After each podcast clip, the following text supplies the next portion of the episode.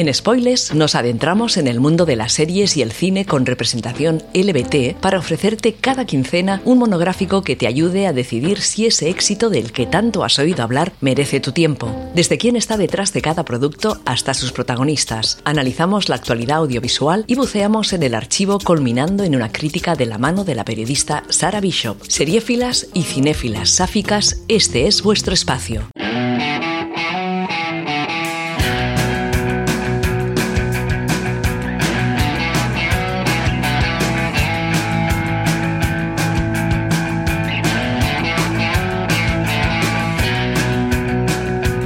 Y bienvenidas una semana más a Spoilers, donde analizamos series de televisión y películas con interés LBT.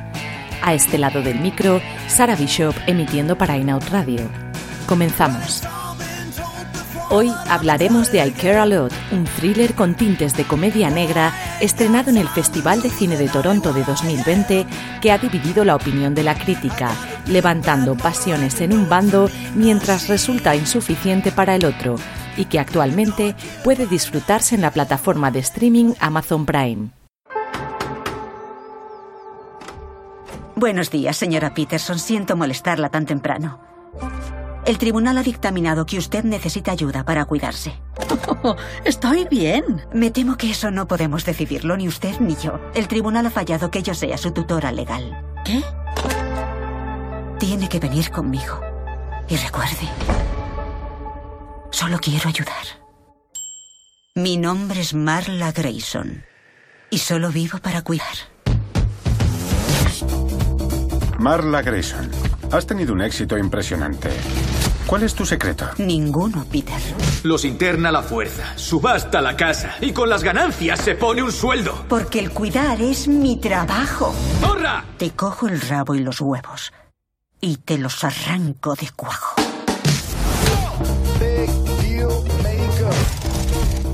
Sé lo que hace. Conozco su juego. Mire a esos incautos que tiene colgados soltando dinero en su cuenta. Pero Jennifer Peterson es intocable. Tiene amigos muy, muy poderosos que pueden hacerle la vida bastante incómoda. ¿De cuánta incomodidad hablamos?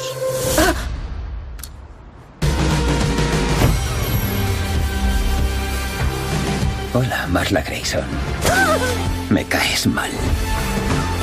Dame tiempo, tío.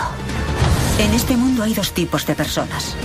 Los depredadores y las presas.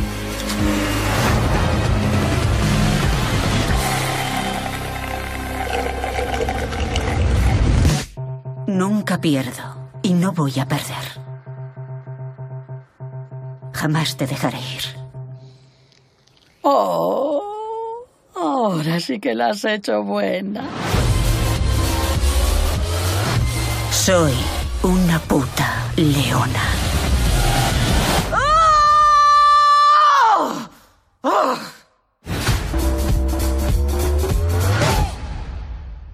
La película cuenta la historia de Marla Grayson, una tutora legal despiadada que no tiene ningún reparo en estafar al Estado y a los ancianos de los que es responsable, a quienes despoja de todos sus bienes, recluyéndolos en residencias contra su voluntad. Su vida se complica cuando cree haber dado con la siguiente víctima perfecta, una mujer acomodada y aparentemente sola en el mundo que resultará no estar tan indefensa como parece en un principio.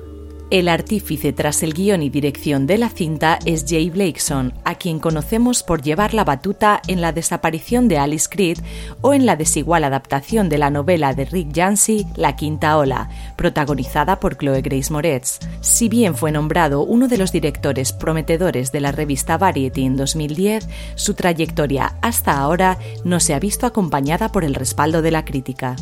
El apartado de fotografía será llevado a cuatro manos por Duke Emmett y Mike Valentine. Al primero lo conocemos sobre todo por cosas que hacer antes de los 18, aunque también ha experimentado con técnicas menos tradicionales de la cinematografía, como en el caso de Paranormal Activity 4. El departamento musical es conducido por Mark Hanham, compositor británico que ha trabajado con artistas de la talla de Iggy Pop y cuya experiencia se apoya en la creación de piezas musicales para un buen número de videojuegos, entre los que destacan Far Cry 2 o la saga Infamous. Canham ya había trabajado con el director en la desaparición de Alice Creed en el año 2009. Si algo en I Care a Lot ha alcanzado el unánime consenso de la crítica han sido sus brillantes interpretaciones, así que vamos a echar un vistazo al reparto. Mírate, ahí en el sofá. Pensarás que eres buena persona. Pues no lo eres. Hazme caso. Las buenas personas no existen. Antes yo era como tú. Creía que si me esforzaba y seguía las reglas, tendría éxito y sería feliz. Pero no. Lo de seguir las reglas es una broma que se inventaron los ricos para que los demás sigamos siendo pobres.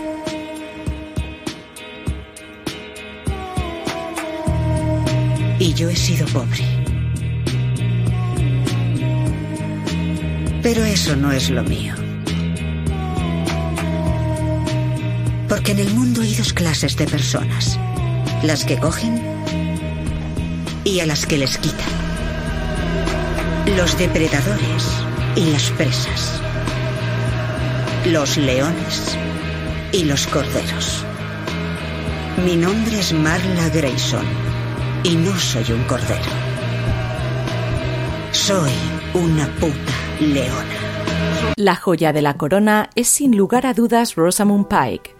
Nacida en Londres, es hija única de un matrimonio conformado por una intérprete clásica de violín y un cantante de ópera. Miembro del National Youth Theatre, fue en una de sus interpretaciones de Romeo y Julieta cuando despertó el interés de un agente, aunque esto no impidió que se graduara con honores en el Wadham College de Oxford, en la rama de literatura inglesa. Dio el salto a la gran pantalla con su papel como Miranda Frost en Muere otro día, y ha trabajado en un gran número de producciones como Orgullo y Prejuicio, los Sustitutos o Perdida, por la que fue nominada al Oscar, además de protagonizar el biopic Madame Curie en 2019. Con multitud de premios en su haber por su labor ante las cámaras, entre los que destaca el Globo de Oro por la película que nos ocupa, actualmente se le puede ver en la ambiciosa superproducción de fantasía medieval La Rueda del Tiempo, también de Amazon Prime.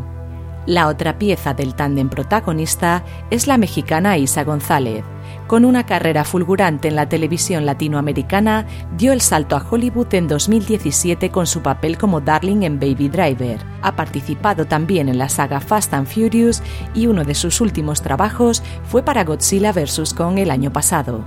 La voz de la experiencia viene dada por Diane Wist, en activo desde 1975 y con una de esas caras inolvidables de la televisión y el cine. La hemos visto en clásicos como Footloose, Eduardo Manos Tijeras, Una jaula de grillos o prácticamente Magia, y ha tenido papeles recurrentes en Ley y Orden o la más reciente La vida en piezas.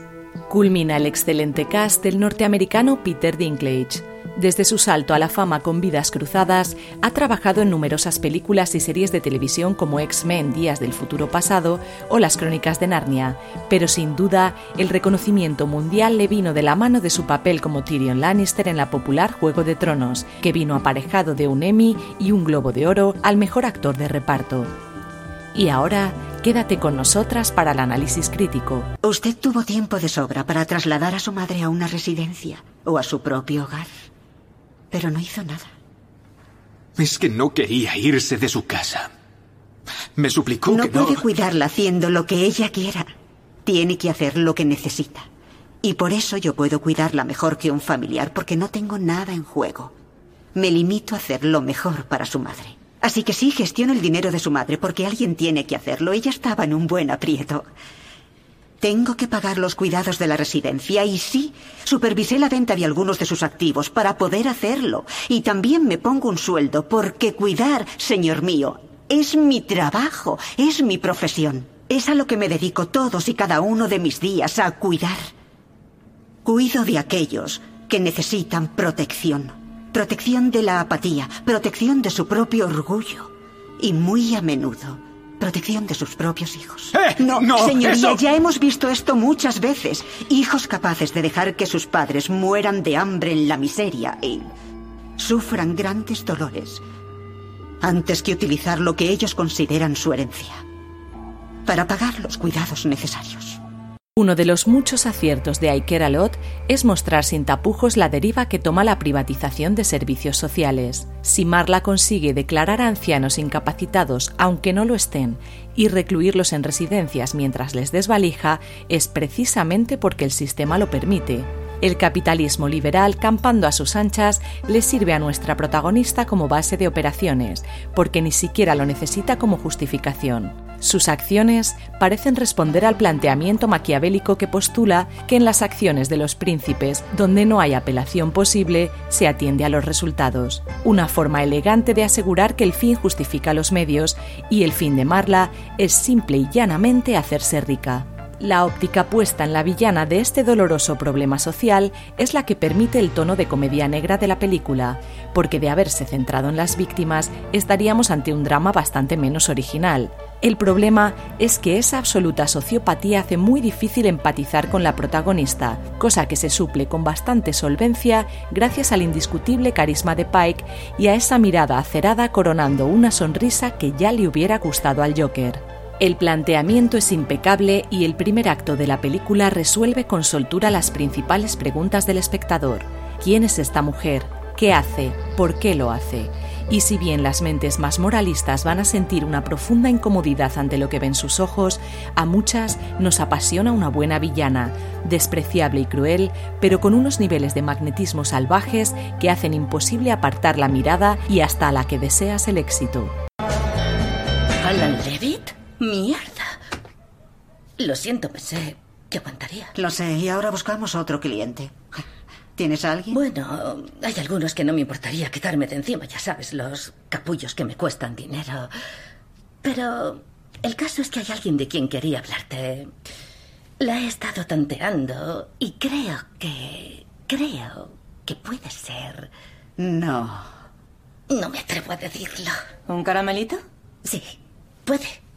Creo que sí. Déjate de rodeos. Dame los detalles. Venga, Marla. No puedo darte un caramelito gratis. Tú tienes que darme algo a cambio. ¿Tenéis acciones de las residencias Golden Light? Sí, tenemos algunas. Pasadme unas cuantas. Vamos. Yo te ayudo a alimentar al monstruo del dinero, pero en realidad no veo casi nada del oro. Dadme un bocadito. Hecho. Pero tiene que ser un caramelito de gourmet. Por desgracia, no todo el metraje cuenta con el nervio de este poderoso arranque, provocando así ciertos altibajos que afectan negativamente al ritmo de la cinta. Cuando quiere ser comedia negra, lo logra con mayor precisión que cuando pretende ser thriller, y estas diferencias de tono a lo largo de las casi dos horas de duración plantean en ocasiones si no estamos viendo dos películas distintas pero cuenta con unas interpretaciones tan ferozmente brillantes que prácticamente hipnotizan al espectador haciendo del ritmo algo secundario. Empezando por Rosamund Pike, desde el corte bob hasta sus maravillosos trajes de sastre a juego con las uñas, se hace totalmente imposible imaginar a otra persona en la piel de Marla Grayson. La londinense hace suyo ese papel de depredadora y no necesita robar las escenas porque desde el momento en que aparece en pantalla ya son suyas consigue, además, la imposible gesta de retratar a una femme fatal sin que la seducción o la mirada masculina tengan absolutamente nada que ver con ella. En el mismo podio está el buen hacer de Peter Dinklage. Capaz de resultar creíble en todos sus papeles, borda en este caso su frialdad y consigue inspirar más miedo que respeto en un rol del que resulta difícil no caer en la caricatura. Y ahora, Ordenad vuestros informes y abrid la puerta del juzgado, porque vamos a entrar en la zona spoiler. Marla, ¿qué tal? ¿Has tenido que sacarla a rastras? No, ha hecho la maleta y ha salido. Casi ninguno rechista.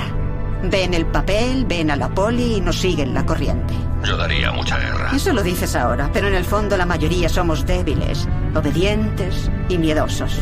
Es verdad. Oye, ¿sabes lo del experimento de Milgram? Ahora no, Sam. Ya estamos en movimiento. Está bien. Y Sam, con esta necesito que os lo ocurréis mucho. Recibido. Si estás aquí por el salseo sáfico, enhorabuena, habemos safismo. Y además, esta vez está representado con una naturalidad apabullante sin que sea el motor de la historia o interfiera en ella en algún aspecto. La propia Pike defendía en una entrevista para la revista Vogue que de la misma manera en que podríamos ver a un personaje principal con hijos y un marido de fondo y asumir que esa es su vida familiar, esta es la vida familiar de Marla y se muestra igual de despreocupadamente. Reconozco que uno de mis tipos de representación favoritos es precisamente esta normalidad dentro de la historia permitir que las relaciones sáficas simplemente existan y funcionen dentro de otras historias, de thriller y comedia negra en este caso, sin que supongan un recurso narrativo o el consabido drama de amores imposibles. Las escenas entre Marla y Fran tocan lo cotidiano, lo sensual y lo adorable, una relación completa que además sirve como único punto de anclaje de la protagonista con su lado humano, ya que su empoderamiento a través del capitalismo liberal le ha despojado, al parecer, de cualquier sistema de valores o sentimiento. Pike y González están enormes y llevan a la pantalla un vínculo que resulta más que creíble gracias a la química que comparten. Como ya adelantábamos al principio del programa, Marla Grayson es una mujer que ejerce de tutora legal para personas mayores que ya no pueden valerse por sí mismos. Esa es la teoría, porque en la práctica nuestra protagonista tiene montado un pequeño negocio a través del cual consigue descubrir a ancianos con un alto poder adquisitivo y despojados de sus familias, a los que gracias a la colaboración con una doctora tan corrupta como ella, declaran incapacitados para recluirlos en residencias y hacerse el control total de todas sus propiedades. Es en la detección de una de estas víctimas, a las que Marla llama caramelitos, la que va a poner patas arriba su red de corrupción y el resto de su vida. La señora Peterson no solo tiene capacidad de sobra para ser completamente independiente del Estado, sino que además esconde un oscuro secreto, un hijo que resulta ser un peligroso jefazo de la mafia rusa. Es aquí cuando Dinklage entra en acción en la piel de Roman Luñón un gángster al que le hace poca o ninguna gracia que jueguen con la vida de su madre y se convierte en el enemigo mortal de Marla en el mismo instante en el que descubre su existencia. ¿Dónde está ella? No, no estaba en casa. ¿Has sido puntual? Sí, sí, señor. Mm, no. En siete años no se ha perdido una cita jamás. La casa estaba distinta. La habían... La habían vaciado y tenía un cartel de eh, se vende en la puerta. Había gente dentro pintando las paredes. He hablado con una, una mujer y me ha dicho que la señora ya no vivía allí. No entiendo nada. ¿Quiénes estaban en la casa y ella dónde está? Oh, no, no, no lo sé. He venido aquí directo. ¿No se te ha ocurrido preguntar? Sabiendo lo importante que esto es para mí, ¿no se te ha ocurrido obtener algo de información básica sobre el asunto? Además, la química entre los dos se basa únicamente en la rivalidad estratégica y no carece de cierta admiración entre ambos que recrea una relación de respeto mutuo sin eliminar el factor del odio. Si bien la interpretación de Dinklage le da a la acción la seriedad que merecen las situaciones de vida o muerte, sus secuaces son un grupo de patanes que rozan la autoparodia y casi recuerdan a la hilarante mafia del chándal del penúltimo pelotazo de Marvel, Ojo de Halcón. Esta pequeña licencia de guion que haría imposible en la práctica que una organización mafiosa tuviese éxito en absolutamente ninguna empresa, se justifica porque resulta ser uno de los puntos cómicos más graciosos de la cinta, aligerando un thriller que de otra forma se tomaría a sí mismo demasiado en serio. Es una lástima, eso sí, que nos perdamos más momentos de la supuesta ancianita desvalida, porque la doblemente oscarizada Diane Wist parece un poco desaprovechada y la sensación general es que el papel le viene pequeño. He revisado sus papeles, incluso el certificado de nacimiento. No encuentro ningún contacto que debiera asustarnos. ¿Y quién es ese abogado? Sabrá algo de los diamantes. Sí, eso he pensado yo. Puede estar en el ajo y no quiere que los encontremos. Deberías aceptar la pasta. ¿Y renunciar a la mayor oportunidad que se nos ha presentado? Pero ¿y si dice la verdad? ¿Sobre qué? Las amenazas. ¿Sabes la cantidad de personas que me han amenazado? Miles. ¿Sabes cuántas cumplieron su promesa? Dos. Me amenazó porque era lo único que le quedaba. ¿Que no puedes convencer a una mujer de lo que quieres? Le llamas zorra y amenazas con cargártela. A mí no me asusta. El tramo final de la película es claramente acorde al tono descarado y oscuro de las dos horas de metraje. En el capitalismo salvaje se abren paso aquellos que dejan de lado sus escrúpulos, su moralidad y su conciencia social, lo que para una protagonista que muestra claros rasgos de sociopatía no resulta un alto precio y reina la coherencia. O reinaría de no ser por el remate absurdamente moralista del film porque en los últimos minutos de película, Blakeson opta por enchufar a la fuerza una venganza kármica estúpida y apresurada que rompe abruptamente el espíritu atrevido del guion para intentar sin éxito colar una enseñanza moral que ni hacía falta ni tiene cabida. Por mi parte, si alguna vez cae el revisionado, me veo más que tentada a parar la película antes de esos cuatro o cinco últimos minutos para mantener el notable que creo que merece, porque es como si después de hacer un examen de historia perfecto, cuelas en el último párrafo que los aliens construyeron las pirámides o que la Segunda Guerra Mundial la ganó un mago. I Care a Lot es una clase magistral de interpretación de Rosamund Pike que clava el papel de una protagonista que destila poderío femenino a través de una crueldad sin precedentes y que logra el estatus de femme fatal sin recurrir a la sexualización, sin duda algo sorprendente dada la alarmante carencia de mujeres a cargo de la película. Tiene momentos de acción bastante curiosos, aunque no llegan a ser trepidantes, y es en sí misma una crítica a la privatización de servicios sociales al servicio del neoliberalismo más atroz. Y si bien deberían haber gritado el último corte tras la entrevista en televisión de Marla, todo lo anterior es un producto redondo que no busca la empatía y en el que por una vez no hay buenos a los que los malos puedan intentar derrotar. Quizá esa originalidad es la que la hace única y merecedora de al menos una oportunidad. En Spoilers, recomendamos I Care a Lot si te gusta la comedia negra con un punto muy ácido, las perfectas villanas con un carisma arrasador y la representación LBT naturalista, donde el romance está muy lejos de ser el centro de la trama. Si por el contrario te puede la moral o eres incapaz de soportar el maltrato en pantalla de colectivos indefensos, sigue a la escucha y date una vuelta por la página del programa para encontrar un entretenimiento que se adapte más a tus gustos. Esperamos tus comentarios e impresiones en la página del podcast. Gracias por compartir con nosotras este breve espacio en las ondas y te esperamos en las siguientes entregas de spoilers en In-Out Radio, donde seguimos la pista de series y películas viejas y nuevas en las que se nos dé voz, se nos vea y se nos oiga.